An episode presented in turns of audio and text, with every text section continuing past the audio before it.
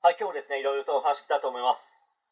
え今回はですね、学歴がなくても成功する人たちについて、まあ、ちょっとお話ししたいと思います。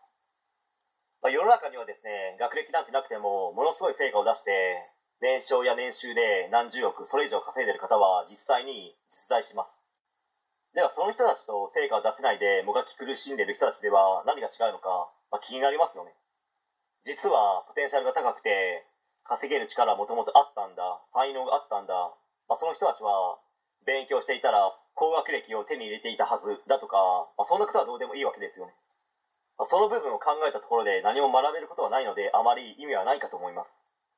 では学歴がなくても成果を出す人と学歴がないまたは学歴があっても成果を出せない人って何が違うのかと言いますと、まあ、大きく見ればですね自分で全てをやるのかやらないのかの次にやり続けるのかやり続けないのかという部分がワンセットになってるんですよ。まあ社会の中で成果を出して収入を得るってこれも大きく見れば提供できる価値がありそれを興味あり買いたいと思ったお客さんがお金を払うことによって仕組みや流れができるわけです。けどそもそも何も成果を出せない人って価値提供って何って段階なので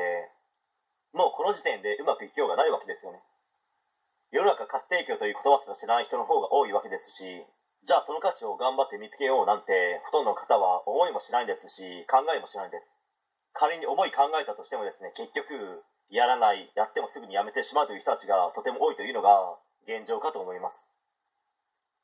では成果を出している人たちはどうかと言いますと全部やるんですよ。そしてやり続けるんですよ。だから学歴なんかなくても成果を出せて成功者になれるという図式が出来上がってるだけなんですよ。決して才能があるとか天才だからそうなっているわけではないです。しっかりとした積み上げができていますししっかりとやり続けているからそうなってるだけです。では仮にですねビジネスセンスに秀でている人が最初からやらなかったり途中で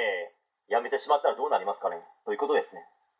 まあ、ここで分かりやすくまとめますと提供できる価値があり興味を持ってくれるお客さんに自身の価値を提供し、まあ、それをですね改善改良しながらやり続ける本当にこれだけかと思います。なのでここに学歴は一切関係ないですね。ここに学歴を載せてきたい人たちは学歴コンプで自分よりも低学歴の人がお金を稼ぐことが許せないのではないでしょうかね。本当に高学歴で社会に出て成果を出している人たちがここに学歴なんて乗っけてこないと思います。